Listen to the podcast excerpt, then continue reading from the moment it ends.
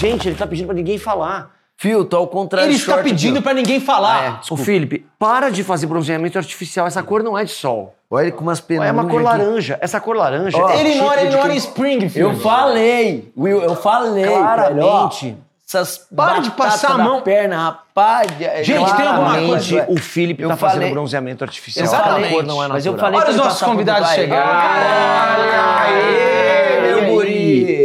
Meu guri. Tudo bom? Lindo, quanto tempo? Boa tarde, muito obrigada. Prazer. É prazer. Uma das duas é sua e uma das duas é sua. E aí, meu querido? Tudo bem? Prazer, sente aí. Essas águas aí não são de vocês. Mentira. Ah, tá bom. Mentira. Olha aí.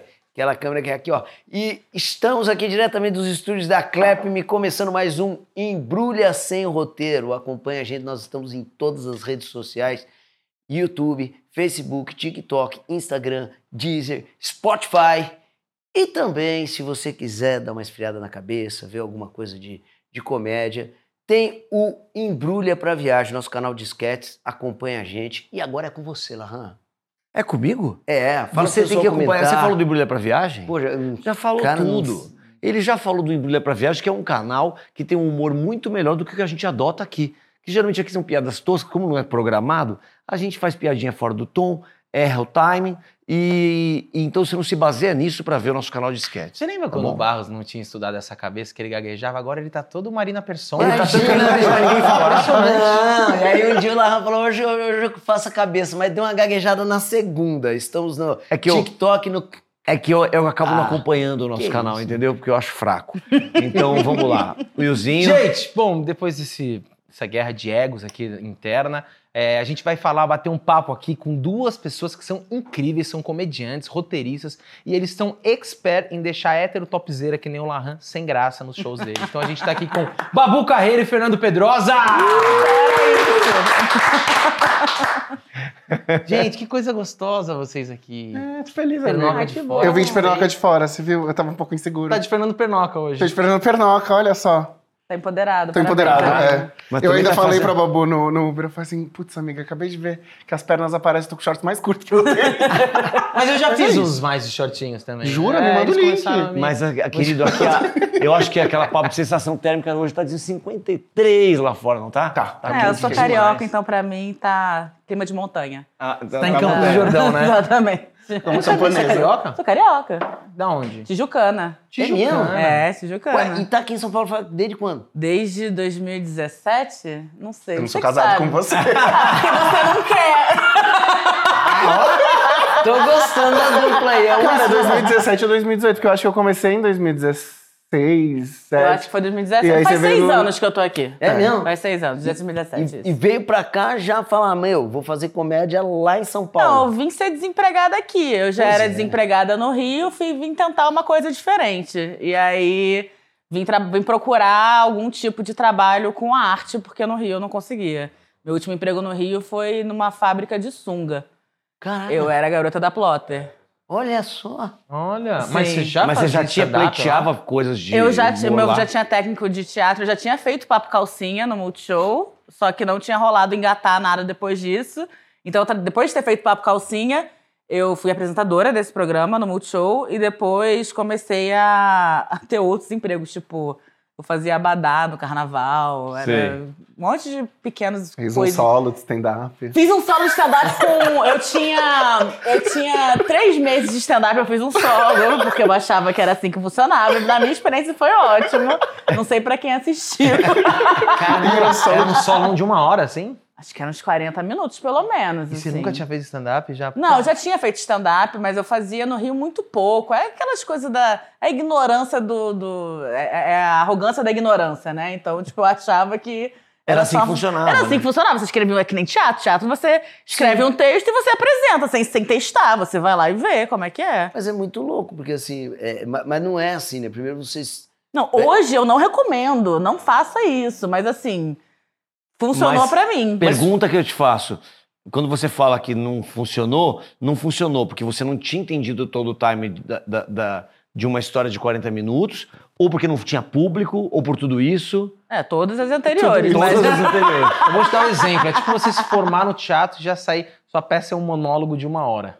Entendi. Não, acho que não é nem se formar. Acho que é você, tipo, nos três primeiros meses da, facu... da É verdade, escola né? de teatro e resolver fazer É um verdade, monólogo. porque o stand-up, quando você faz open, faz cinco, seis, é onde você tá se graduando, né? É, porque não tem estudo, né? No stand-up não existe uma, uma faculdade, que nem a Babu fez uma faculdade de teatro, fez um Fiz um técnico. te- técnico de teatro. a gente aprende fazendo show, a gente aprende abrindo pros amigos, a gente aprende fazendo noite de open, e basicamente. E aí até você desenvolver seu solo. E a Babu que fez foi pular todas essas etapas. Mas, ela serviu como exemplo. Assim, tá vendo? tem a Não música da sereia. isso. Mas, a, pra, assim, a minha vantagem é que eu não conhecia ninguém da comédia, então não tinha ninguém pra falar que foi ruim. Não E tem quase. assistir. Não tem quase testemunho do que aconteceu, sabe? Entendi. Você não gravou? Mas Eu não gravei, eu Ah. só, tipo. eu- Pô, eu- mas podia ter gravado. Gente, o que eu fiz foi uma venda casada. Você eu produzi achou que um não evento. tinha gravado, mas a gente trouxe o pessoal da Tijuca, mandou. Pode soltar o VT. Valeu, Vira da Nossa, é Tijuca. meu sonho, é meu sonho. Ia ser meu sonho, ia ser o melhor dia da minha Isso vida. ia ser assistir. inacreditável. Porque Mas eu tem amo coisa que eu uso até hoje. da sereia que eu amo de paixão. Cara, que ela isso é não um puta usa. programa legal. Você fala assim, quem que a gente vai trazer? A Babu. Aí pesquisa a vida, coisas que a Babu não sabe que vão ter, né? Não é tipo o... Isso chama arquivo confidencial. Não, mas isso tá? aí é uma Tá- tá homenagem. chupando, tem- é o um cara que oposto. é só Aqui é coisa, só tipo assim, queimando, os né? caras tem Pessoa que do deve Arran dinheiro. bêbado em Peruíbe no carnaval. Acho que o Bruno Romano tem um desse que ele pega entrevistas antigas das pessoas pra constranger. Ah, Isso isso é é, muito bom. Meio que assim, quase que a gente tá falando aqui de uma evolução do piores clipes que o, o, o Mion fazia, né? Super. Mas então, aí, mas eu tenho uma dúvida. Isso não te traumatizou? Como é que foi isso? Não, porque assim, gente, é, eu comecei no stand-up porque eu gostava de dar palestra. Na palestra, o ritmo de risada, muito, muito espaçado. Sim, então, você tá dando uma eu, eu, eu cresci o ritmo de risada. Então, pra mim, fo- foram evoluções. Então, eu sei, me traumatizou muito mais eu ter feito uma temporada no Barbichas. Não porque o Barbichas é maravilhoso, mas é porque eu quis fazer agora, nessa altura da minha carreira, quis produzir sozinha um show e ficar uma temporada lá. E isso foi muito pesado pra mim, porque a gente hoje tá num, Mas num foi seu local... melhor show. É um show incrível, maravilhoso, mas eu tive uma crise de pânico no meio do espetáculo. Em cena, sabe? Então, é. Porque a gente. Porque eu tô num lugar da minha carreira que eu ainda não tenho produtora, ainda não tenho quem corra atrás de público, então eu tinha que correr atrás de público, eu tinha que resolver som e luz, pagar aquela galera toda, resolver panfleto, resolver lista de convidado, vender ingresso VIP Impulsionar. impulsionar, trabalhar com as redes sociais e, e subir no palco e fazer um show. E aí você super fez tudo isso, chegou no horário do show, a artista Babu não tava presente. Não era a Bruna. tava. Cara, isso é uma merda. A gente passa Cara, por acontece isso muito isso com no a gente set. aqui. É que a diferença é que a gente ainda não tem um show do Embrulha, tá? Mas em breve, olha aí. É, mas tá, no ó. set, Ah. às vezes acontece, dá pau na nossa cabeça e a gente fala, galera, peraí, porque a gente correu não sei o quê, teve que mudar. Aí volta, bate texto e vai. É, é comum Nossa, quantas vezes esse aconteceu? acúmulo de função. Agora acho que a gente tá numa dinâmica até melhor, mas infinitas vezes da gente não tá preparado como ator pra fazer, porque teve que produzir tudo, escrever a cena, correr atrás dos figurantes, das pessoas, e chegar a gente não teve tempo da gente estudar a cena. Nossa, das- mas ontem mesmo. A gente gra- foi gravar na praia. Aí, pô, levantei a produção, não sei o que, não sei o que, não sei o que, pá, pá, tá. três cenas, vai ser rapidinho, fiz plano de filmagem, não sei o que, não sei o que. Aí quando chega, eu falo assim, e agora vai pra onde? Ah, não, agora vai. E agora? Agora entrou o almoço. Ah, não, o almoço. Quando eu vi, c- vamos, vamos É. lá. Você foi filmar, já tava acabando o Não, sol. Já e a tava... última Meu, cena que a gente foi gravar, loucura. Tava, tava caindo sol. Não, e caiu foi a sol. cena que a gente foi no carro batendo, lembra? Foi essa Era a a cena que a gente primeira foi batendo. cena. Aí, como tava caindo sol, os caras da barraca falaram, ó, preciso levar a barraca, não sei o quê. Maluco, Né? quem disse que saiu o texto? Meu Deus. Eu falava, cara, é, aí os caras, pá, pega o texto aqui, vai ali e tal, porque tem cinco minutos de sol, quatro minutos. E, e aí levaram as cadeiras. É que tinha continuidade aqui. Acabou. Os caras falaram, não, as cadeiras. Eu falei, não, velho, a gente, a gente tá aí na barraquinha. O cara falou, não, velho, deu seis horas. Eu falei, mano, o cara levou as cadeiras. Falou assim, não, tá tudo certo. Levou as cadeiras no meio da cena. Aí já teve que mudar pra cá, mudar pra lá. Aí eu lembro que eu tinha que sujar minha cara, né? Porque eu tava, né, eu tava com a cara suja, o cara, né? Meu, aí eu abri, já coloquei a primeira pasta, daí o Fio olhou pra mim, né, Fio? Falou assim, é, mais ou menos, né? Daí eu, pode, pode... Não, Filmou. o Felipe foi super aí, quando, inteligente. Aí quando acabou a gravação, 10 da noite, ele falou, ó, eu não queria falar Exato. na hora, mas bicho, mas sua cara tá Ele foi horrível." super inteligente. Ele olhou e falou: Não tenho tempo de arrumar essa maquiagem. Como é que tá, Felipe? Tá ótimo, vamos Não, lá? mas tá certo. É, o terminou, Pedroso já fez isso comigo várias terminou e vezes. falou: A Fiz maquiagem não antes tá. Não vai ter tempo. Não de vai ter maquiar. tempo de maquiar. Bora, bora pro palco. Vai, Mas conta uma coisa, você teve a crise e você conseguiu terminar o show? Consegui, consegui. Consegui. Mas teve no meio, daí você falou, galera, eu tô na crise. Não, eu inventei uma desculpa, falei que eu tava nervosa porque minha sogra tava lá, fiz uma piada. eu tava na plateia nesse É, dia, tava- Ô, mas a galera adora, você devia ter falado que tava na crise. Não, gente, não, não, não, a não, crise não, não não, Gente, tô tendo uma Não, porque crise daí, de ela, porque daí ela vai ter que lidar com a crise. Enquanto É, ela não fala, não. ela não precisa É. lidar. Cara, Depois que que eu cada um- percebi que eu tive uma crise de Cada pânico. um sabe como contornar a sua Mas crise. posso falar, a Ah, melhor, é. melhor performance da Babu foi em Pânico. Tá vendo, Babu? Seu próximo show, todo mundo em pânico. falar? Todo mundo em Nossa, pânico. assim, ela entregou tudo. Caraca, velho. Mas aí no, no, no próximo show foi tranquilo, né, Babu? Não, não foi tranquilo. Eu tô Porque teve é, aquela- Pior, o próximo é pior. horrível, Porque aí não. você fica com medo da, da que, Pra síndrome entrar de no pânico. palco foi difícil. Vai que acontece de novo. É. E nesse show, era show na íntegra seu. Quanto tempo de show? Ah, era uma hora e era show Ah, com tá. música também. Eu faço show com música, com músico ao vivo. E e nesse dia deu tudo errado. Deu problema na luz, deu problema na música. Minha sogra tava na plateia, meu companheiro não tava na, pra me ajudar pra fazer as coisas que ele me ajuda. Então eu tava meio me sentindo Onde é que tava esse desamparada. bosta? É, O cara já- coitado, tava trabalhando. mas, mas o show seguinte foi assim, cara, tomara que não aconteça de novo. Então, e eu fiquei um tempo até voltar. Tô devagarzinho voltando pros palcos. O Fernando sabe que eu não tô Sim, na sim, frequência que eu tava antes, porque aquilo ali deu uma Eu imagino. Não, um velho. tranco assim na cabeça, sabe? Mas, mas volta, vai voltando. Sabe- Não, eu tô voltando. Você sabe que eu tive um negócio que era, que era um, eu tive um branco, que não é pânico, mas eu tive um branco muito semelhante, assim, já fazia umas- um- uns três anos que eu fazia uma peça de teatro, que eu tinha um monólogo, não era um monólogo, era um texto que era do, da, da- da- do Getúlio Vargas, a carta do Getúlio Vargas, daí eu comecei, tenho lutado mês a mês, dia a dia, hora a hora, entra- entrava, era uma cena dramática.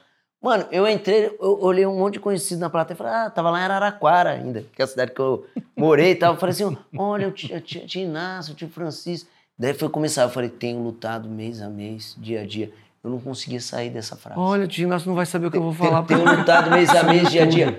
Meu, eu Tio Nelson veio justo minutos. no dia que deu pau. Aí eu, eu fiquei nesse branco, daí eu falei assim: tenho lutado, lutei, lutei, tenho lutado, tenho lutado, lutei, lutei, lutei, tenho lutado, tenho lutado, lutei, lutei, saí do palco. Meteu um beatbox E aplaudiu. Tá bom. Saí do palco. Aí, mano, vi- ninguém sabe o que, que aconteceu. Você fez uma mesmo releitura. Mano, todo mundo na coxinha cagando Resumo, de rir. prêmio Sabe o que de acontecia? melhor improviso. Mano, antes de eu entrar no palco, velho, mas dá uma trancada, velho, que você, né, né, né? Mas eles têm que ir fazendo, tem que ir fazendo, tem que ir fazendo, daí chega uma hora que... que Você faz ganchos, você tem ganchos, porque no stand-up é outro, outro ritmo, né? Não é decorado, né? Você É, tem a história tem, na tua cabeça. Você tem ganchos pra emendar uma. uma... Tenho, e no, e no Pobre Menina Rica, que é esse espetáculo, eu tenho o, o meu set list, que é o meu texto integralmente es- impresso na minha frente. E Ah. aí ainda tem essa questão, né? Porque Você tem o negócio como eu tenho o negócio da. O songbook, né? Isso. Porque tem as músicas e tem a parte de texto também.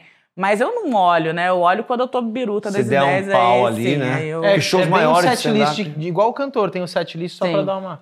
É, E- Eu fico com o meu setlist toda vez, ou no meu bolso, ou no celular, Você de algum jeito. Eu não olha. olho, mas eu fico Mas você- com medo, medo, mesmo? medo, medo de É, de esquecer. alguma maneira dá uma segurança pra você Mas, que tá ali, né? Deixa eu fazer uma... eu- não, eu vou primeiro É, me dá uma falar- segurança, tá? Primeiro eu quero primeiro- saber como você começou, E Pedro. é isso que eu ia Ah, perguntar. É, porque eu- a, a entrevista Babu e De Barros tá maravilhosa, mas vamos entrevistar um pouquinho ele aqui. Eu ia Eu- perguntar como é que ele começou. Ah, eu era. Eu fazia musicais no Rio, né? Eu era urso, lá que eles história da Babu. Desculpa, isso é só da Babu. Eu comecei. Cara, eu comecei meio sem querer no- na comédia, porque eu sou formado em rádio e TV, eu já trabalhava com audiovisual, e aí eu queria entrar pra roteiro de comédia. Só que eu tava meio encalacrado na minha vida, já não tava trabalhando com audiovisual, tava meio, já que a gente tá falando de ansiedade, tava numa fase péssima da minha vida. E aí tava sem dinheiro pra nada, nada, nada. E aí teve um curso com balas, de improviso. E uma amiga minha me chamou pra fazer. Eu tava sem grana, eu falei, eu. Aqui não- em São Paulo, Aqui em desculpa. São Paulo, que eu sou daqui de Você São é Paulo. daqui de São Paulo. Sou. Tá. Aí uma amiga me, me chamou pra fazer esse curso e falei, eu não vou gastar X reais nesse curso, não posso, tô duro, duro, duro. Eu te dou de aniversário. Eu falei, tá bom. Aí eu fiz o curso e quando eu vi, tinha um curso de stand-up com a Larissa Câmara. Aí eu falei, oi, isso é uma opção? Eu posso estudar isso, fazer isso? Eu não sabia. Eu sabia que tinha gente fazendo, mas eu não tinha, não tinha associado que isso que eu gosto é uma opção pra mim. E aí, pra esse curso, magicamente eu tinha dinheiro, né, pro da Larissa. Aí fiz o curso da Larissa, e antes mesmo de fazer o curso, já tinha lido tudo que eu tinha lido, já tinha meu texto pronto, tudo. E aí começou, foi quando eu conheci minha primeira galera, a primeira noite de, de stand-up, que era espetacular, a Hora da Comédia, que tinha na Augusta, que eu e a Babu, a gente já fez Acho que você chegou a fazer espetacular, Não, né? eu fui assistir só. Você foi Era no assistir? Comedians? Não era do Não, Rafinha, era, não era no do boteco do, não, era o boteco do boteco, assim, era, Não era um- no Netão? era no Netão, é. Não é tão. É, porque era, era, era naquela época que a gente fazia muito show pra, pra seis bêbados, assim. Provavelmente esses seis bêbados ainda eram comediantes amigos nossos na plateia. é, todo mundo sabia o texto de todo mundo, porque você não tem público. E todo mundo ria É. pra dar uma ajudada. É, você não tem público, você não tem a confiança Ria. dos clubes. Ria Mas- nada. Mas você Ria. falou uma ria, coisa. ria de dó, né? Ria, mas ria.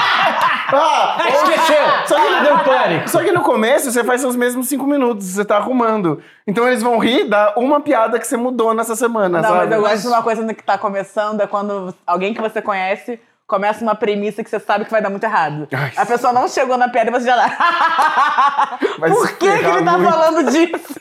Mas vocês estão falando uma coisa muito boa, que é quando você falou, não existe uma, uma escola de. Por exemplo, a gente quando estuda teatro, você fica lá 3, 4 anos e tal. O curso que vocês fazem, geralmente, ah, o Fábio Lins também tem um curso de stand-up, ele é muito expresso. A escola mesmo tá nesses lugares. Tá. É noite no boteco e tal, que é ali que você fica se testando, É. se pondo à prova, né? Que é o que todo mundo assusta. Eles falam, nossa, mas você faz de graça? A gente fala assim, a gente faz muito show de graça.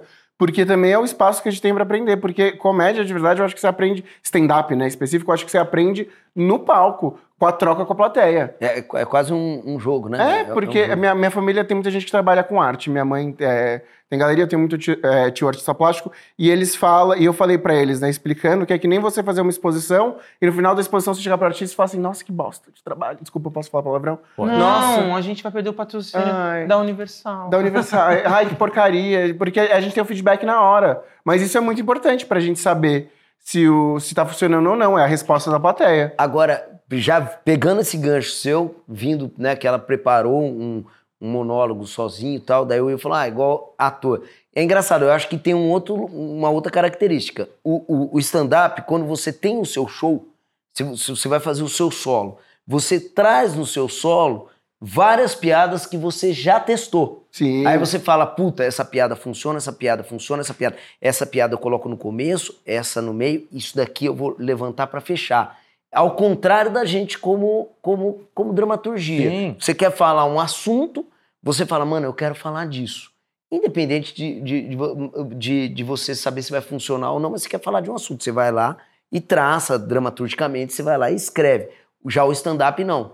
É do, é do pau a pau. É, é do, Não, é tem o boteco, imediatismo, né? né? É, A peça do- tem que precisar, precisa de uma preparação para uma mesma comédia. Não, não, mas você ele só- prepara uma cama para o, o, o stand-up Mas precisa. é ele só mentira, entra né? com o que ele sabe que funciona. É isso que eu tô falando. Não, mas entendeu? ele testa antes, É, entendeu? a gente, Isso- isso mas, a gente, mas a gente testa no palco, né? Essa É questão. isso. Ué, o Di Lopes esteve aqui, o Di Lopes falou que tomou uma, pô, várias coisas que ele falou assim. O cara falou assim: "Não, você não devia fazer isso nunca mais. É, mas Né? é. Não, eu tô e- falando a isso. insistência. É, Babu me falei falou algumas isso. vezes É, pro. Fernando, pra ele parar. Para, Eu falei, com para, larga a comédia. é, Não, comédia. ela fazia antes de você. Claro, a gente Não, começou a gente junto, a gente começou traz pra junto. galera. Começaram Eu e o juntos? Babu, foi uma farra, porque o Babu a gente é muito amigo e a gente começou junto. Vários projetos nossos na vida foram muito. Foram juntos. foram juntos, assim. E a gente era de uma época obcecada, porque a gente precisa. A gente teve uma época obcecada, porque você precisa ser obcecado por comédia durante pelo menos algum tempo. Pelo menos pra uns 4, ficar, 5 anos. Pra ficar minimamente bom, assim. Você precisa estar toda noite indo, ou indo testar, ou assistindo teus amigos. E, E, é não por só pra isso. ficar bom, como pra ter palco, pra conseguir, pra conhecer as Sim. pessoas. E é por isso que eu falo que acaba sendo elitista mesmo, sabe? É muito difícil a gente ter é, quem tenha disponibilidade pra trabalhar tanto tempo de graça ou trabalhar enquanto tá fazendo outro trampo. É, é muito difícil manter esse estilo de vida, man- manter isso tudo, né? E a gente tem muita sorte de ter conseguido ficar tanto tempo fazendo e ter conseguido, paralelamente, trabalhar com outras coisas pra se bancar. E, e vocês, ao, ao mesmo tempo, é, vo- vocês trabalham com, com humor e tal, mas cada um tem o seu estilo, né? Assim, você segue a sua linha, você tem a sua linha. Isso é muito legal, né? Vocês podem tranquilamente fazer um show juntos, né? A gente teve por muito tempo. Acho que a Babu provavelmente é a pessoa que eu mais me apresentei na minha vida, assim, acho que n- com certeza. Porque a Babu, a gente tinha um grupo de stand-up, que era o Não Sou Obrigados, que é o primeiro grupo de comédia LGBTQ. Como Que chama? N- Não Sou Obrigados. Chamava. Era eu, Babu, aí Chicó, Cíntia Rosini, Gabriel Freitas. E a gente fazia show toda semana, eu e a Babu, toda semana. E O Babu me era. viu sofrer de, f- pra não conseguir escrever piada nova. Já a gente ia ter muito, muita coisa junto. Muita coisa. E a, e a gente fazia show em bar, assim, sem. Que, em casas que nos acolheram, que foram muito gentis Muito em queridos. receberem stand-up e, e- e o nosso grupo que levanta uma bandeira, mas não tinha infraestrutura para stand-up ali.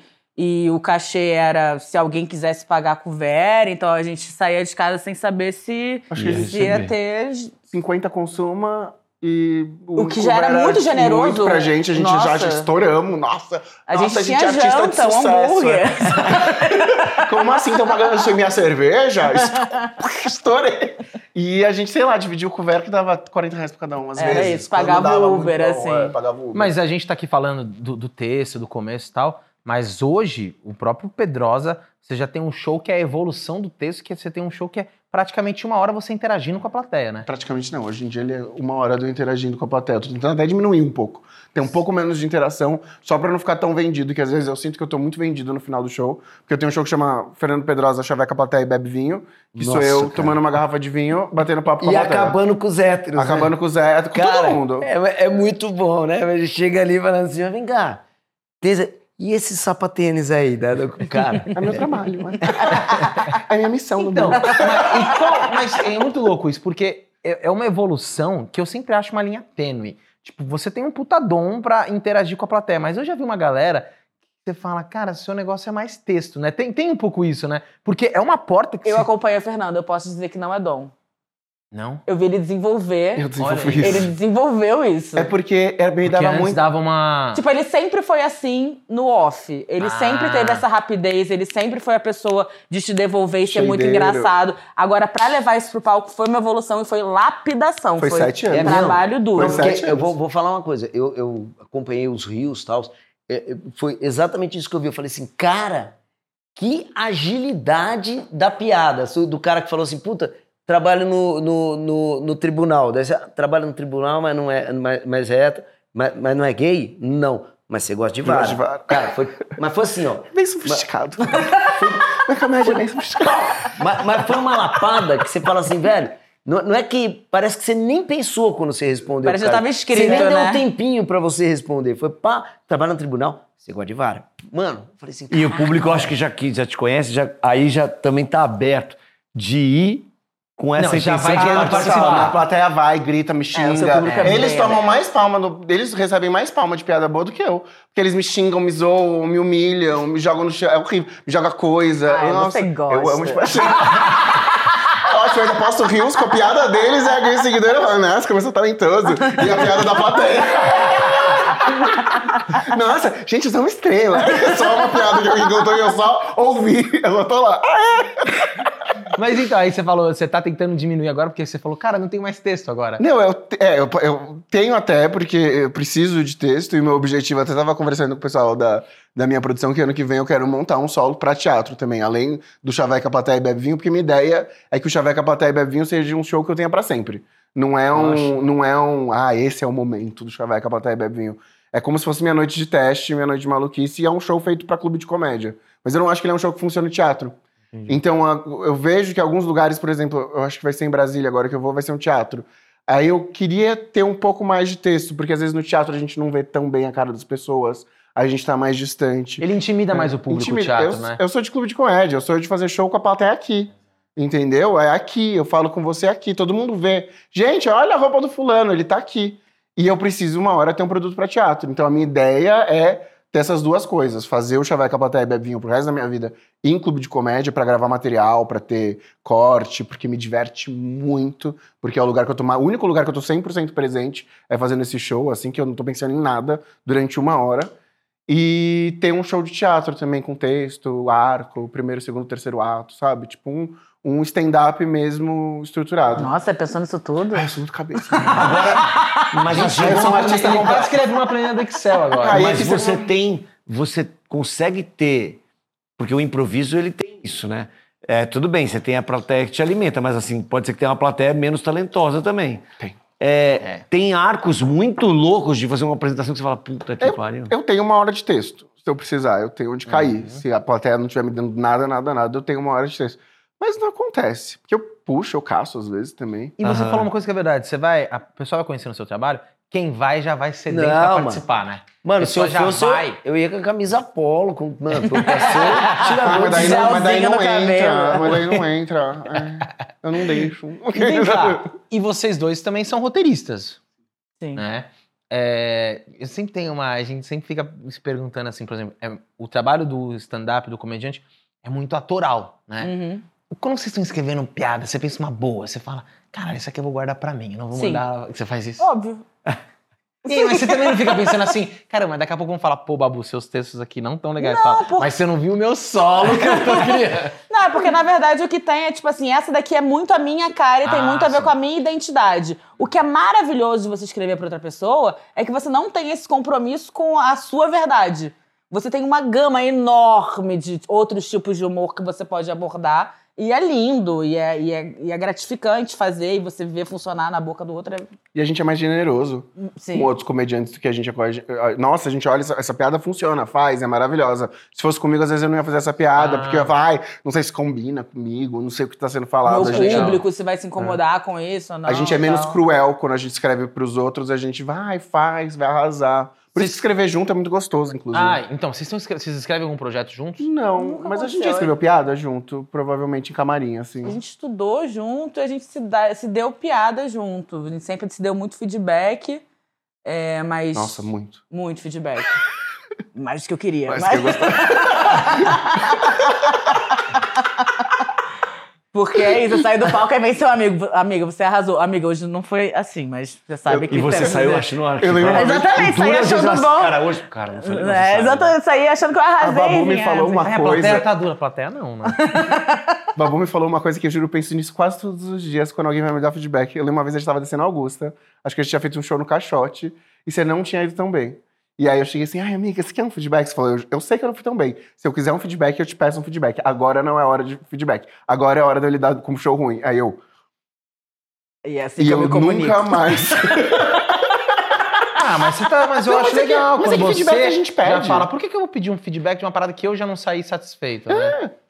Não, tipo, porque tem. Eu acho que. É um reforçar o que você já tá mal. É. A gente tem um e eu feedback, acho a plateia no Rio, que a é o gente precisa feedback. ser honesto com a gente também, do tipo assim, vai ter um momento de eu processar isso. Será que eu vou estar aberto ao feedback dele agora? Porque talvez a minha vontade seja de rebater tudo e falar, não, eu não sou ruim. Não, isso não sei o quê. Deixa eu entender como é que eu tô me sentindo. Deixa eu. Eu, eu gosto de. Eu reviso meus shows mentalmente pra caramba.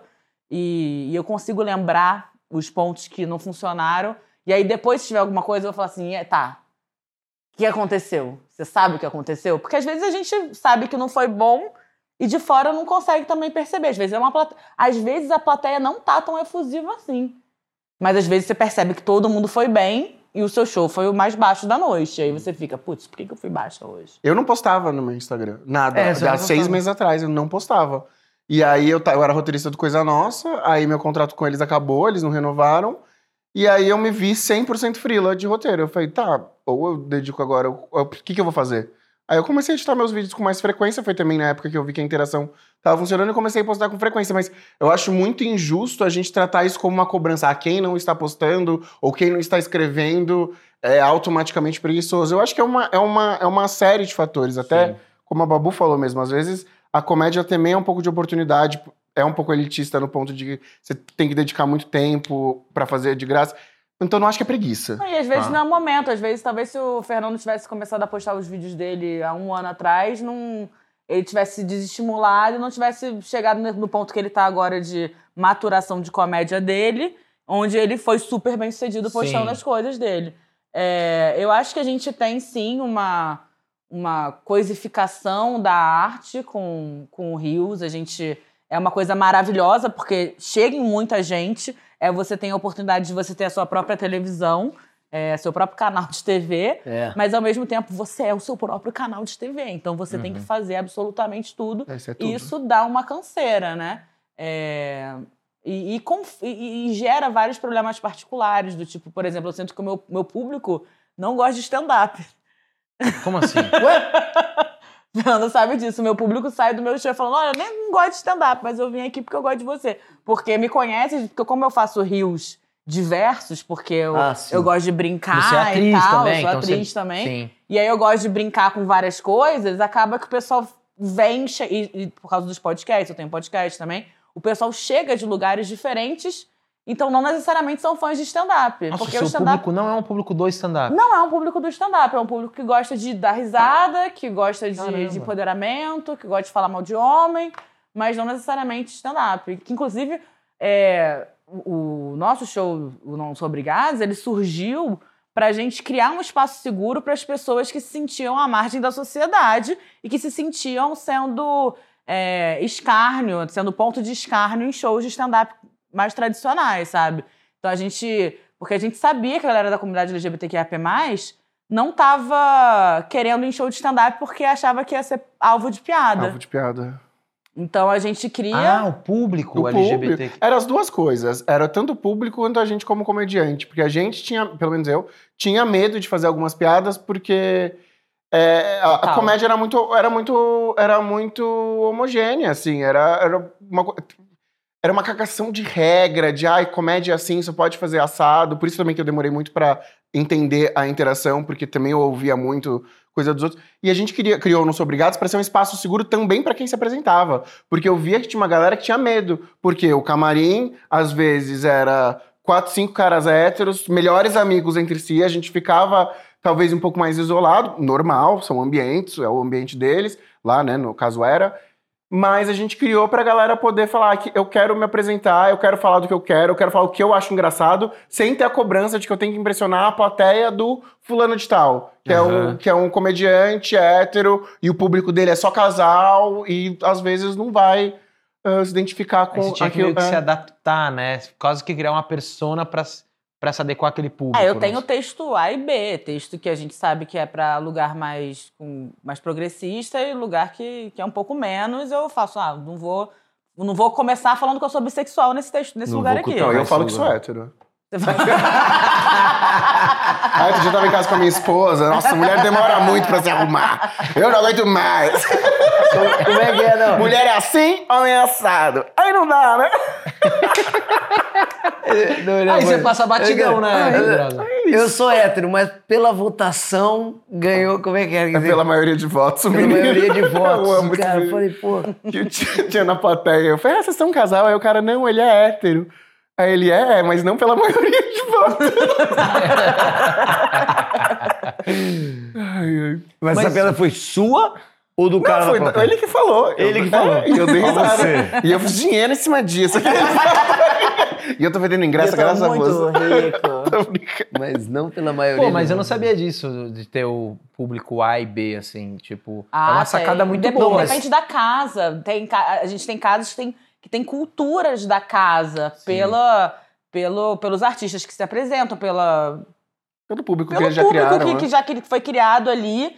E aí a gente sabe, a gente sabe onde é que a gente tem que levar cada tipo de texto. O próprio, o próprio Festival Risadaria, que é uma farra, eles são super queridos, mas é um show que a gente faz, em teoria, que é o que a gente chama de praça de shopping. Não é necessariamente na praça de shopping, mas você tem que ter um texto que funcionaria na praça de shopping, se tem criança. É, não pode ter palavrão. Não pode ter palavrão, não pode ter. Tem alguns E tá tudo bem, porque é, é a Sim. condição. Quando eles me contratam, eu sei que é essa a condição. E a gente tem essa- esses recursos de textos que são legal, mais, né, mais mano? leves, ou, ou que são menos. ah, pessoais, ou não necessariamente políticos na questão de ser uma politicagem, mas assim, que É, são. porque só da gente falar da nossa vivência é político. É político, é. Acaba incomodando É verdade, muita né? coisa. E, nossa, é- é, eu não tinha pensado nisso. Mas, mas o, o- o legal da internet é isso, né? Hoje, por exemplo, você tem o seu canal, você tem o seu canal. É, se você vai fazer um show numa cidade, a pessoa que vai assistir o seu show e não é contratado, mas é numa casa aberta, aí ele já vai sabendo o que, que é e, e Mais o que ou que é. menos. Mais ou mesmo? menos, mais ou menos. Eu fiz, É. eu fiz um show que teve uma, uma porcentagem de existência de 40% da plateia. Eu amo Mas de essa existência história. Durante- durante. O espetáculo. Durante o show? Sim. Eu tá amo essa história. Ai, tadinha Não, da Babu. Ela, ela fez o maior terror de qualquer comediante. Esse é o maior terror de qualquer Babu, comediante. conta aí, a mano, você Conta tá- aí. Cara- conta e conta qual foi o momento chave da debandada. Você Eu Conta fico a até piada sem graça de a contar, porque a pessoa que me chamou tava muito feliz em me levar pra cidade. Mas a cidade. Você esqueceu qual era o perfil da cidade. É, o perfil da cidade não era o perfil do meu show.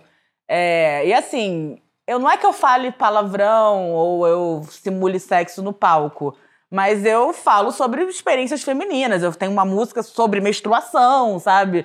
É, eu falo de, de chifrar marido, sei lá, eu falo de coisas, né?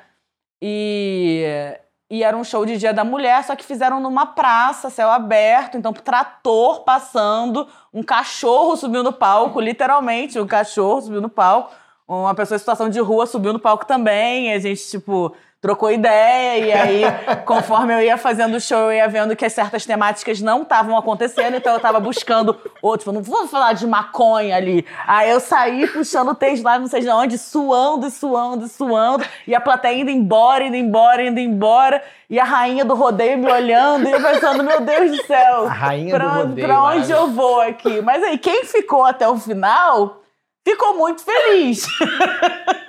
A maioria das mulheres que estavam acompanhadas de seus parceiros levantou. Ah. As mulheres que estavam solteiras ficaram. Ficaram.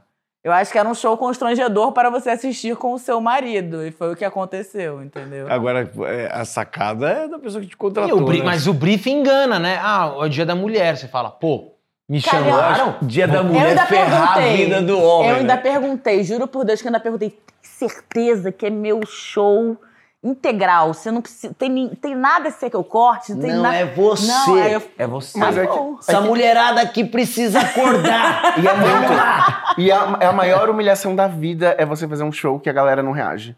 Você sente que você é o pior artista, o pior comediante, a pior pessoa, que tudo que você faz é errado, porque a galera não reage. Eles te olham constrangidos. Eles olham assim. Na verdade, eu acho que isso, o stand-up tá num perrengue maior que o ator, Sim. porque assim, mesmo numa comédia, se você tá fazendo uma comédia com três atores contando uma história, você pode sair do palco e falar assim, ninguém riu. A história, a gente, o, time, mas o, o- o stand-up tem algo tão pessoal. É porque você joga com seus amigos. Uma hora você fecha o vidro aqui e fala, vamos nós? E Isso. vai. O stand-up é você e a plateia, Não, né, cara? É, e é claramente uma. Você, você se sente uma frustração pessoal. Porque numa peça você pode falar assim, cara, não rolou a história, não gostaram da história. Mas o, o stand-up é você. É você falando das- Não, muitas e- vezes da sua vivência. E, e, e Fala, te- meu Deus, não e né, tem não- outra É, coisa. eles me odeiam. Eles me odeiam. Eles acham que eu sou a pior Isso. pessoa do mundo. E, e você oferece, você Ah, tá. oferece no show de stand-up, venha rir. É, tá, tá certo que uma comédia também, né? Mas a comédia, ele vai seguir a história. Isso, Isso, você tá camuflado Cara, nisso aí que você falou. Peça de tirar, até isso, né? Você entra lá, vai. Nananana, tá! Ih, não riram. Ah, nananana, tá! Não riram. Não, não, não. Daí você entra na coxinha e fala, cara. não Mas você segue sem desespero. Mas Só que você- é, é, você sem fica chateado, não. Não, não, E sem desespero. Você fica chateado, mas, você mas você tem a história ainda pra seguir. Você tem isso, uma- isso, você tem é um isso que eu tô falando. onde vai chegar. E você tem quase alguém pra responsabilizar. Mas vocês também não, não... você tem um. Você tá. A não ser que seja um monólogo, mas. Não, Isso. não mas tem um história. elenco, você se fecha aqui, vamos nós e vamos. Cara, Não, o e, te- e stand-up tem você a tá muito questão mais- do tipo que a gente ainda fica se autorresponsabilizando e querendo contornar durante o Isso. show. O compromisso deve ser A gente grande. fica tentando. Que é o que você falou. A atenção tua não é de texto decorado. Você tá Não. assim, cara, as pessoas estão indo embora. Eu não posso falar mais dessa temática. Deixa eu sacar aqui da minha cabeça o outro. Então é Exatamente. desesperador mesmo. Desesperador. E, e- e- mas aí deve acontecer, igual, igual acontece com a gente. Você manda a primeira, não funciona, você não, você não estressa ainda, né? Não, é porque você sabe que vai ter piada que não vai entrar. Hoje em dia, a gente. É como a gente já faz há um bom tempo, a gente já viu todo mundo indo mal. Todo mundo. Tá, mas quando a gente, mas quando a gente começa com a nossa, E e ela a não- gente sabe que é a porrada, e ela não entra, a gente já fica. "Uh". É, tem aquela que você sabe que tá grifada no marca-texto, né? Você sabe que é. é A tua predileta. Essa daí, É, ih, essa- essa daí não foi. Daqui pra frente é ladeira É, abaixo. ladeira abaixo. Bota o cinto de segurança E e vamos vai, embora. e você vai ladeira abaixo. É, e você vai ladeira E vai abaixo. Porque a cabeça começa a Jogado na sarjeta, assim, é horrível. Você sai humilhado, volta pra casa, chora, abre uma garrafa de vinho, põe uma Celine Dion, mas aí no outro dia você tem que fazer show.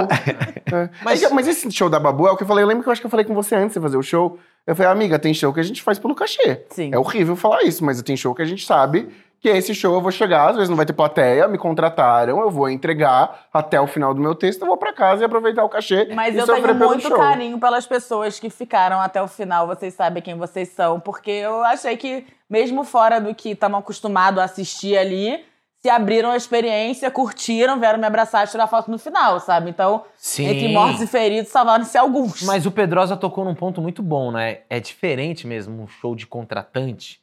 Porque assim, o seu show você divulga, vai quem tá interessado. plateia. Quando a gente vai fazer algum espetáculo corporativo, alguém da empresa achou que era legal você estar lá, Mas aquelas pessoas que estão lá, elas não foram por livre espontânea vontade. Então você, como artista, também tem que saber, tipo, mano, vai ser diferente. Talvez 70% dessas pessoas não gostam de humor, não gostam do meu tipo de humor, não gostam da empresa, então ela não consegue se permitir Não queriam ser feliz aqui. forçadas, elas É, porque tem a gente gente- já fez corporativo e a. Babu e foi. Tem uns que são bem legais, de Ah, verdade. mas e online? É, a gente fez um Ah, a corporativo. gente já fez muito. A gente fez- online, meu amor. Online devia ser cancelado. Depois que acabou a proibido. pandemia, Nossa, a gente Era, fez era muito final da online. pandemia, era aquele horário que você já podia Exato. encontrar uma ou outra pessoa, mas você ainda não estava podendo aglomerar. E a gente foi, fez, contrataram o nosso grupo, não sou obrigados. A gente foi na casa da Cíntia, todo mundo desligou o microfone. Então a gente fazia no quarto, num quarto da Cíntia, com os outros comediantes fora, ouvindo em pânico, porque a gente fazia e não tinha Retorno. retorno nenhum. Era só umas caras, assim, ó. Uma, de um menino. E as outras câmeras todas desligadas. Alguém no escuro, fumando, aí você. Foi é muito uma bom. experiência. Foi uma experiência, é. Não, a gente quando fez, a gente fez muito evento online na, na- na pandemia. É ruim E a demais. tua percepção é pelas carinhas no, no coisa, porque não dá nem a gargalhada. Se alguém gargalhar, você não vai ouvir. Eu ficava uma feliz assim, quando ó, alguém mandava uns ha-ha-ha, que eu me sentia pelo menos no WhatsApp interagindo com alguém. Falava lá, rolou. E tem uma, uma coisa de um sorriso. Então você tá. E é como a gente era em três, às vezes um tava fazendo um negócio e a gente sacando ali. né? Nossa, E aí eu via, não, às vezes eu falava, não, tá rolando. A pessoa fez aqui, ó. Mas, Mas, é isso, ó, cara. Isso perto de uma gargalhada não tem. Mas, mas a pessoa tinha que ser muito generosa mesmo. Pra, Tinha. pra rir, É. pra rir em piada online, velho. Com aquele delay de tempo ainda, porque você deu a Falha piada do aqui. áudio. E é o uma contratante, tristeza. ele Porra. falava com a gente, tipo assim, ficava a janela do WhatsApp aberta, como se fosse o ponto. Aí ele falava, tá indo bem? Mais cinco minutinhos. Ai, que Meu. Deus! E a gente, cara, cara, cara. Aí, uma hora, não sei se foi eu ou o Lahan. Não, o meu travou, mas teve uma do Lahan que eu acho que ele não tava com o WhatsApp aberto, que ele tinha estourado o tempo pra cacete, você lembra? Aí o cara, eu era o próximo, aí o cara falando, Will, você vai fazer um minuto a menos, Will, dois a menos, três a... Aí o Lahan acabou, Will não vai lá, entra. 30 segundos encerra. Mas teve uma do Larran que foi boa demais, que, que foi pra uma comunidade, é, é, é, uma, uma galera, e era um personagem do Larran hiper, super conhecido, mas hiper, super conhecido. E, mano, começou, tava lá os 500, 200 caras assistindo, mas acho que os caras não, não Ah, não, e a gente fazia uma proposta de fingir que a gente era funcionário. Ah, que era funcionário. Que ligava E- a câmera e começava a atrapalhar o evento. E, e ele, e ele, com um personagem super conhecido, que, que, e a gente fingia que fazia é, é, pra todo Eu mundo né, conhecer e tal. O evento- a brincadeira do evento era essa. Daí o Larran assim, oi gente, deixa eu falar um pouquinho. E começou a fazer o personagem. Aí eu, eu, eu ali, E uma os caras da assim, empresa falaram assim, mano, "Mano, quem que muta é esse, esse maluco? cara, velho." Muta o cara, muta o cara, Mano, muta esse cara, puta sem noção. Muta esse cara, E aí, cara invade aí. porra e assim, o. Arran já tava quase acabando. falando, Eles não entenderam que começou uma parada, sabe? Muta Porque esse é isso. Era você- hiper conhecido, mas talvez pra aquela galera não consumir Em humor. resumo, o online tem que ser morto. Só pra reunião, pra gente não ter que ir mais reunião. É, É não, verdade. evento Apesar que online. até terapia, você acredita que eu não tenho mais paciência de ir? Eu faço Mas você faz online. Eu faço Eu faço online. online. Eu também. É que é muito perto da minha casa, mas eu sempre tô atrasado, aí eu faço online. Eu, eu, eu pensei se eu queria mudar pro presencial, eu falei, eu vou, eu vou perder muita sessão. Porque eu É, vou atrasar Outro completamente. dia eu dormi. Não, hoje eu nem lembro mais como é como eu tinha coragem de fazer presencial. Porque eu lembro que era mó longe. Nossa, minha terapia. terapia, não, minha terapia era longe pra caramba. É, e eu ia todo agora. Nossa. A minha também era. Era tipo Vila Prudente, 40 eu minutos pra ir, no 40 Paraíso. minutos pra voltar. Isso. Pra fazer terapia, Não, a mas minha dia terapeuta é chegou a falar assim: não, mas a gente vai voltar pro presencial. Só que ela viu que eu não toquei mais no assunto até hoje. Já se passaram anos e eu tô, então. O meu Eu fica acho que ela mudou de convencer. ideia também. Cara, eu posso falar? Eu não tô zoando, velho. O meu é na Luefgren ali. Eu moro na Travessa, eu nunca fui. Ele fica, pô, vem um dia. Eu falei, é, vamos ver. Que Vamos marcar um café. Falei, pô, ele falou, mas é aqui do lado. Eu falei, não, do lado é o meu quarto, daqui do outro quarto, que eu só ligo o computador e faço. É, Falei, para algumas coisas o online trouxe uma, uma revolução, Não, mas isso a quantidade gente de tinha que reunião. abominar. Na A quantidade de reunião que a gente tem que ela hoje foi em no meu dia, show. que não... Ah, ela foi no Ela seu foi no show. seu show? Minha psicóloga foi no meu Ai, show. Minha que psicóloga é minha nutricionista. Ai, que medo. Saíram chorando, assim, ah, emocionados e tal. Aí foi muito Chorando. bonitinho. Ah, Aí mas eu aí acho você que... falou- eles saíram chorando e falou, viu como é É, foda? tá vendo? Eu sou maluca mesmo. Você viu que eu nem levo Agora tudo. você sai chorando, né? É. Mas sempre sou eu. Eu, não eu também saíram chorando. Eu fiquei muito preocupado. Ele viu que eu eu fiquei assim... Não, mas O que aconteceu? Ah, emocionada. tudo bem, mas minha terapeuta vai no meu show e está chorando. eu Não, muito mas o meu você sabe que dá pra ser chorando. Mesmo assim, amiga. Ah, meu. Não, o meu não dá. O meu não O dá. seu não dá. Só chorando de, De rir. rir. O meu, é- o meu é um pouquinho É, sai triste. bêbado, meu cara, sai bêbado. O da meu Babu é um triste. Eu chorei no da Babu. É. É. É Chorei, é. Mas Porque você tinha faz que aguentar, né? Uma hora. no final. Fácil, fácil. No- O final é meio triste. Tive que aguentar uma hora. Nossa, eu chorei no show da Babu. Ai, não aguento mais daqui. eu podia entrar na minha casa, fazendo terapia online. Você foi duas vezes! Nossa, eu acho que eu fui Você foi três, três amiga. vezes no meu É. show. Puta que pariu. Ai, Você eu não tenho. aguenta. Ninguém me chama pra fazer nada. Eu fui muito. No Pobre Menina Rica, a Babu fez quatro sessões. No Barbixas eu fui duas e fui na inauguração. Fui na... Eu já abri mais de uma vez, já vi quatro vezes esse show. É muito bom esse show da Babu. É o melhor show. Eu já conheço minha amiga que ela falou, ela viu a evolução de eu fazendo interação, eu vi a evolução da Babu sendo exatamente quem ela é no palco. E eu acho que isso pra qualquer comediante pode ser. Acho que o maior elogio é você saber que você tá sendo quem você é na sua roda de amigos no, no palco. Que foi o que a Babu fez, assim, nesse show. Esse show é incrível. Esse Que show é é incrível. triste, né? É bem deprimente, é. quando, eu vi, quando eu vi minha amiga tendo síndrome de pânico, humilhada, é, passando vergonha, a terapeuta chorando, eu falei, gente, é ela, é quem ela é. Nossa, parabéns, conseguiu. É. Ô, Destruída, não conseguia sair no meio do show. É, eu derrubei uma cerveja no chão, um carro. Ela, ela é acabada no chão. Acabado, o cara tremendo, me tira daqui. A galera tirou ela com uma maca. Eu, gente, minha amiga é quem ela é. Gênia, Sem gênia. internada. Gênia. Mas você é atriz também. Sou e você continua trabalhando como atriz. Continuo, continuo trabalhando com atriz. Teve o... A última coisa que eu fiz foi o BO na Netflix com o Leandro Hassum. Uma série sobre delegacia de polícia, eu faço um policial. Muito bom também. E, e você tem feito peça como atriz ou não? Não, Tá deixando eu acho, eu acho teatro muito lindo, mas eu acho muito difícil. Eu acho muito difícil. é, Depois que você vai pro stand... Gente, só deixar claro que isso aqui foi só porque eu sou policial, eu não sou de direito. É, Nossa. é, foi Maravilhoso. importante. Você- é eu vou lá, importante dar E esse- você deu o tempo certo pra eles fazerem a figurinha, né? Exatamente. Eu vou fazer, eu vou fazer. Eu vou fazer, eu vou fazer, vou colocar. Ou seja, ou seja, já podemos abrir novamente shows daquele lugar em que 40 pessoas. Já podemos voltar para aquele show. Podemos voltar para aquele Você show. Agora com Agora um sim. repertório. Gente, uma nova comediante. Estão falando que ela é a próxima Antônia Fontenegro.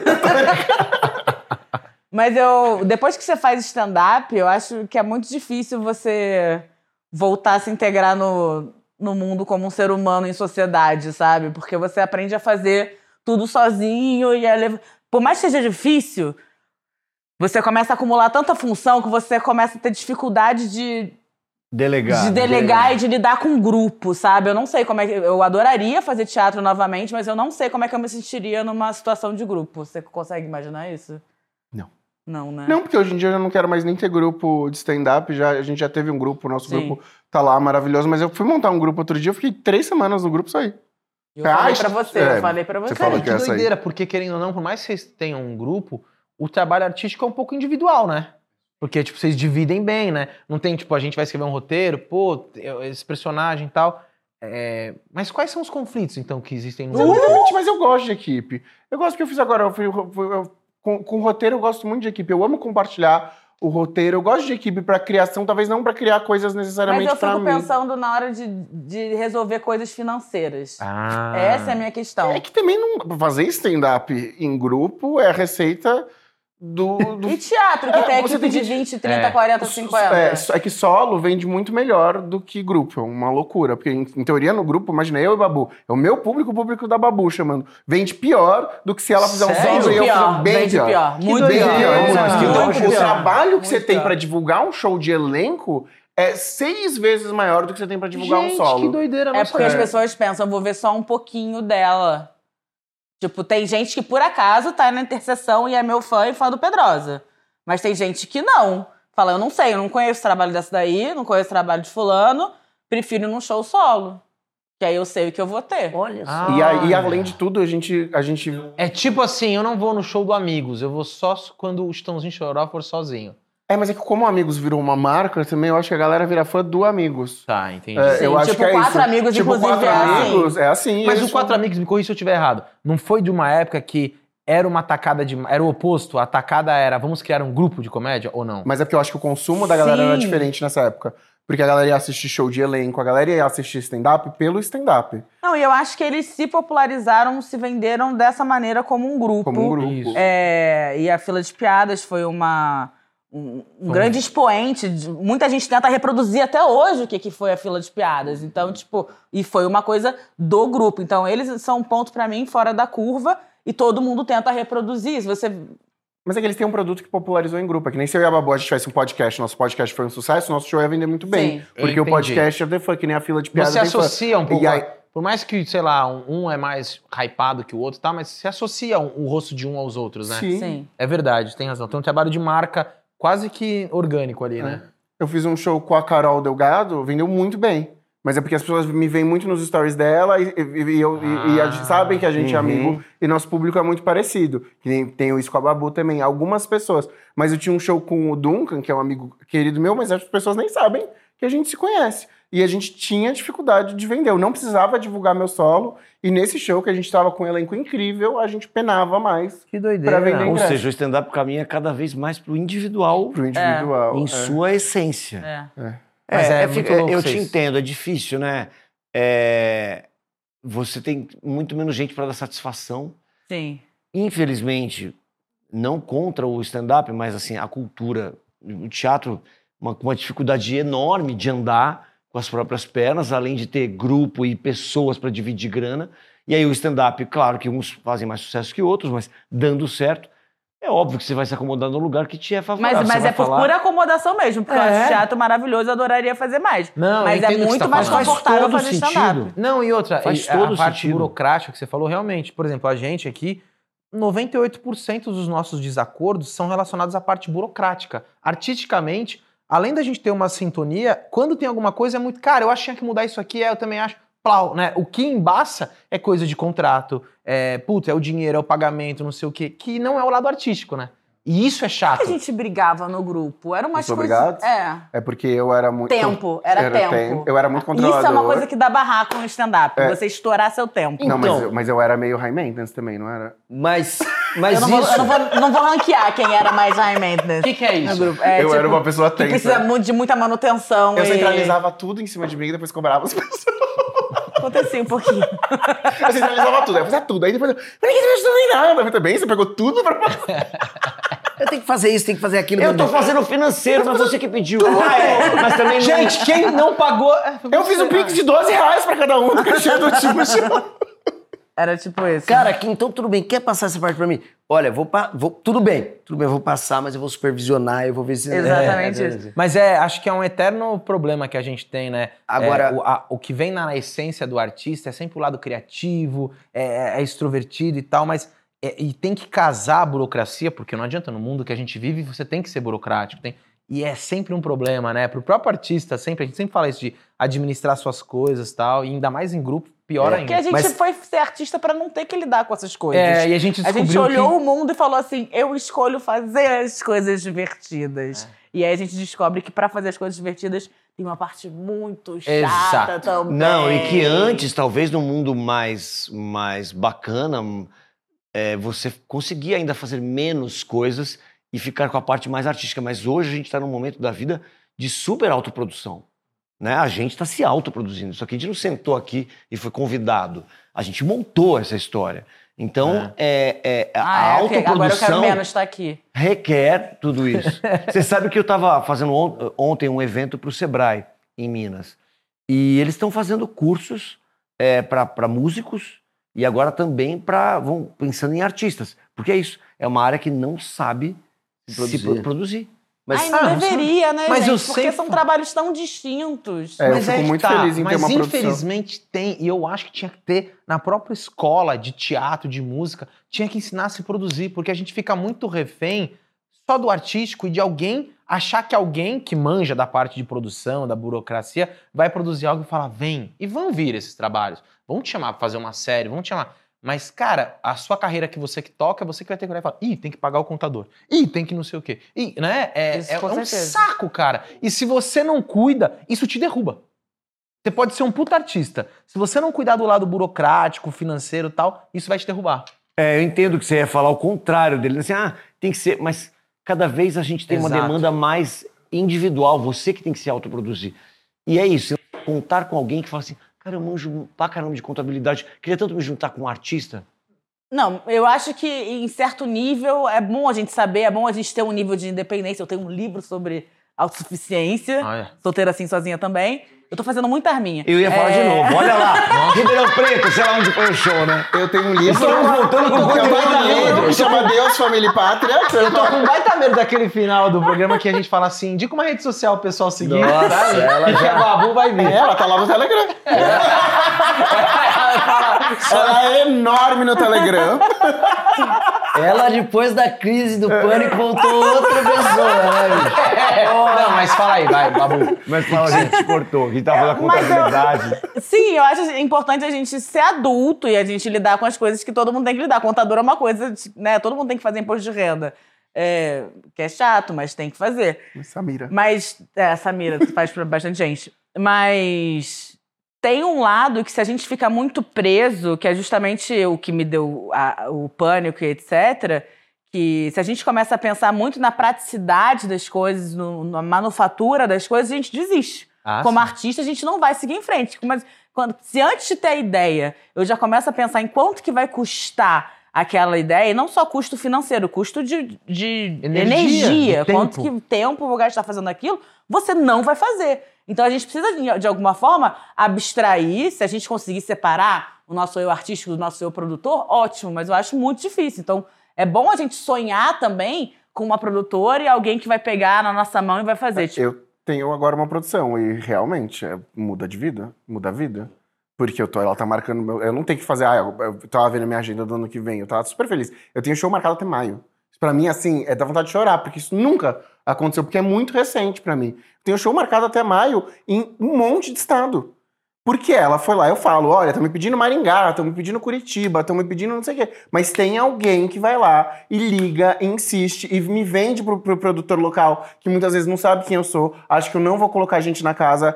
É uma delícia. É uma delícia. Mas ao mesmo tempo a gente também, como você falou, a gente se produz, a gente não tem como não saber. Porque aí vai lá e me colocaram uma pessoa pra fazer meus, meus anúncios, porque eles anunciam os shows, né? A gente patrocina a arte do show, ah, fazer show em Santo André hoje. Aí a gente patrocina a arte do show em Santo André. E aí tinha uma pessoa que era carérrima e eu não sabia pedir. Eu não sabia nem ver se tá vindo bem ou não. Aí agora me meti pra fazer um curso de Facebook Ads. nossa, jura? Jura? Por quê? Não, porque o preço, eu que tô fazendo meus anúncios. Porque Então. o preço não valia pra mim. Porque aquilo, a porcentagem daquilo enquanto eu ganho no show era muito grande. Uhum. E aí, só que eu preciso disso. E o curso era, sei lá, um cachê de um show. Vou fazer. E você tá. Desculpa. Vou te contratar, então. Des- Desculpa, e você tá fazendo bem esses anúncios? Não, tá, então, tá rolando tudo retorno? errado. Não, o primeiro que eu fiz tudo errado. Só que eu tô aprendendo. Mas pelo menos não tá pagando, né? Pelo menos não tá pagando pro cara. Não, tá uma bosta. Não, tá uma isso que eu tô voltando com o Ele cara selecionou o público cara. Chegou umas senhorinhas fazendo Mas foi crochê. isso, foi isso que aconteceu. O primeiro que eu fiz, eles dão a opção de fazer no Facebook e no Instagram. Você tem que fazer nos dois, né? Ele não te dá a opção de só fazer no Instagram. E eu não existo no Facebook praticamente. Minha rede principal é o Instagram. Mas tem que fazer nos dois. Aí eu não coloquei limite de idade. Bom, ele entregou pelo, pelo, pelo Facebook. Só- o, prim- o primeiro anúncio que eu fiz, eu gastei 100 reais só pra pessoas de, de 70 anos. Olha, eu- mas é bom. É bom, mas eu não sei se Abrir, eles vão né? chegar lá eu falando de. de... O senhor é hétero. o senhor é É, hoje? hétero. É, Esse- é hoje, só. Nossa, o senhor é hétero, ele falou, ô, saudade. Nem sei o que. Eu sou Era. Palmeiras. O senhor é hétero? Hérnia, né? É, não, mas não tem problema nenhum. Só que você vai aprendendo. ah, Mas eu sei que não é meu público, porque eu vejo pela, pela idade do meu público no Instagram, meu público tem, sei lá, na casa dos 25 até os 45, o grosso. Amigo, leva umas piadas de bote na manga. Eu já tenho. Já tem? Pô. E eu tenho piada do casamento da minha avó que, que eles Essa é adoram, boa, essa é muito porque boa. eles se identificam. Puta, essa piada é boa. Mas, ó, vocês falaram, é, você começou a falar uma coisa que é, é, se esbarrou na, na questão da produção e tal, mas do, do, do show em grupo, que você levantou uma coisa e, e, e que é a questão do tempo, né? Uhum. Porque quando vocês vão fazer um show de stand-up, isso, isso é, é, é primordial, porque você vai fazer um show de stand-up, mano, se o show tem 40 minutos, é 10 minutos pra cada um, vai um espertinho lá, pega 15 minutos pra ele, se empolga. Isso já ele, deu soco em camarim. e, e, Você e- jura? Você tá Eu quero nomes. Não eu posso quero dar nomes, mas já deu soco em camarim. Ah, aquela, aquela história do soco por É por tempo causa em Curitiba? tempo. É. Jura, por Aham, Deus, eu não sabia que era Deus. por tempo. Cabinho Eu achava que era roubo de Mas uma, quem que foi? uma Não, carteira. não, quem que foi não? Foi o, o- foi o primeiro, foi lá e pegou 15 minutos pra ele, como é que é? E tem o vídeo, não sei, tem A um vídeo pessoa saindo parece. na mão. O que a gente ouviu foi que a pessoa parece que ficou 20 minutos e era pra fazer 8. Pô, uma sacanagem, né, velho? Mas eu já fiz isso. E aí rolou. Aí a pessoa que tava no camarim ficou muito irritada. Uma vez eu fiz um show com o Daniel Sartório que ele nunca vai me deixar esquecer na minha vida. E era, eu pedi pra fazer o show e ele ia fechar o show e ia antes dele.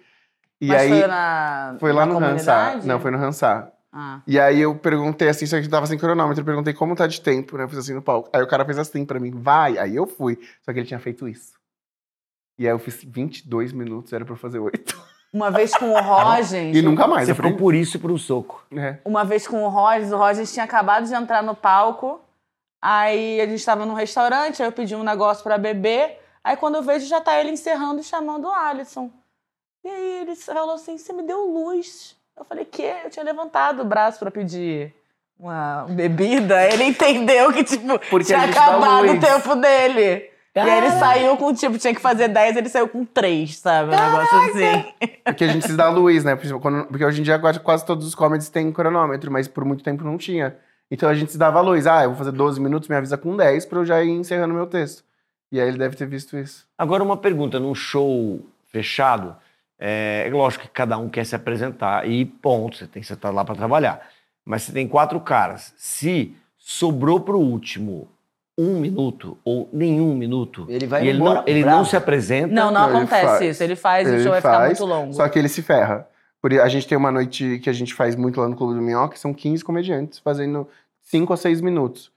E, e eu já fui muitas vezes o último. E eu já vi gente que estoura, gente que é pra fazer 6 faz 15. E a mesma pessoa que estourava os nossos shows, eu tô brincando. Mentira, não é. E aí. Essa pessoa trabalha ainda? Eu trabalho. Trabalho. E aí faz. Não, trabalha, é uma pessoa querida, só que. E aí estourou. de um só não tem É, relógio. só não tem relógio. E aí estourar. E aí eu falei, gente, que você não vai se ferrar, pra você vai ser incrível. Você vai fazer 15 minutos alto, porque você tá no começo do show. Quem vai se ferrar sou eu, que vou pegar uma plateia que tá duas horas sentado. E já não aguenta mais rir, tá preocupado com o horário do metrô, tá preocupado com o horário do ônibus, tá preocupado que o Uber vai ficar mais caro. Então, quem, quem se ferra nunca é a pessoa, a pessoa vai arrasar. Lógico. Porque provavelmente ela só estourou porque ela tá indo muito bem. Então ela quer continuar, ela quer gravar o vídeo dela, ela quer aproveitar aquela plateia, ela quer aquela troca, porque realmente a troca quando você tá indo bem, a gente falou de mal, mas a troca de quando você tá indo bem é a melhor coisa que existe no mundo inteiro. Melhor que sexo. Melhor que sexo. É tipo assim, é incrível. Porque você entra num flow, sei lá o que que é, que você vai, pá, pá, pá, pá, pá, e tudo tá entrando, todas as suas piadas estão indo. Então a pessoa não quer sair do palco. E aí ela vai ferrar quem? Tá bonito aqui. E vai fazer o tempo, Mas porque a então, gente tem que mas fazer aí- o tempo. você tem que fazer o teu tempo. O teu tempo. É, porque senão se- você vai ferrar o próximo, ferrar o que o ele próximo. falou. Não, não, não. O último. Eu tô dizendo o último. Ah, o às vezes último vai tem o seis tempo. minutos. Vai fazer. Se é meia-noite e quarenta, ele vai ter que Mas fazer a seis gente minutos. quer fazer. Claro. A gente se organizou, a gente foi até lá pra gente fazer, às vezes. Porque a preocupação não é entregar o palco. A preocupação Você é, se é, apresentar. é quanto a plateia aguenta. É. É esse o nosso limite, entendeu? Ah, entendi. É quanto a plateia aguenta Ou de seja, show. o cara que deixa pro último entregou a plateia já totalmente. Lógico, cara. Mas Claro se você que tem um- existem situações atípicas, que é, mesmo um show longo, a plateia tá lá, puta tesão assistindo. É, mas- mas... é raro, ainda Não, mais mas se a você tem. é você E se tem cansando. uma parada de você ir depois de alguém que ou a pessoa foi muito mal ou ela foi muito bem e isso vai afetar no seu show? Eu- Igor eu- Guimarães. Igor Guimarães, é muito difícil depois do Igor Guimarães. Ah. Mas eu. eu, eu, eu Porque ele é muito bom, deixar claro. É, Sim. ele é muito bom, ele é, ele é tão fora da curva, ele é tão genial que nada do que vir depois vai ser tão bom quanto aquilo, porque realmente ele E a é. tá Ele meio... é fora da curva. Mas você já fez show depois dele? Cara, eu tinha essa impressão. Eu lembro, uma vez eu fiz um show. Bom, não, eu me ferrei. Eu tinha essa impressão com o Dollens, porque o Dollens fazia mágica, fazia não sei o que, saía. Dollens é o Coringa? O Coringa, é. E eu lembro que uma vez eu fui fazer um show dele e eu era assim, o open do open do open do. Eu fiquei em pânico, foi muito mal, inclusive. pois é, porque. Mas. Mas será que era porque era o dólares ou porque você era open, open, open? não, porque eu era o open, open, open, e o Dollens foi muito bem. O que, que é o Open, Open, Open? É quem tá começando. Open mic de é o cara que abre. mic, É, Open Mic, é, na verdade, é um espaço que você tem dentro do show. E a gente acabou personificando como se fosse uma pessoa. Mas Open Mic é quem tá começando e quer o microfone aberto pra poder fazer cinco minutos e, e, e, e mostrar o trabalho pra plateia. E a gente até hoje faz, faz cinco minutos. É. Tipo, se eu tô abrindo o show da Babu, por exemplo, eu tô ali, não vou fazer 5 a 7 minutos. É uma, é uma abertura. Canja, né? É. Tem, é que tem, tem a Open Mic, que é quem tá começando e faz aí 5 minutos num show de Open Mic. Tem Canja, que é você aparecer aí de surpresa no show de uns amigos e fazer uns minutinhos. Tem elenco, tem solo e tem abertura. É, mas isso é, só- é técnico, é É delimitação da técnico, gente. Eu, eu fico muito irritada quando as pessoas tentam trazer isso pra fora, sabe? Do tipo, uma vez me botaram como. escreveram em cima do meu nome, num flyer, botaram open. E aí eu fiquei assim. Pra Pra que, quê? que você botou isso? Pra me humilhar perante nossos colegas. Porque eu não era open mais. E já, já tava fazendo 15 minutos em clube de comédia com cachê. E é isso pra mim que define se você não é mais open. E a plateia em si não sabe o que é open. Vai ver aquele nome ali e você fez só pra incomodar a pessoa que você botou no flyer. Sim, piada fiz interna, é mesmo, pra te incômodo incomodar. interno.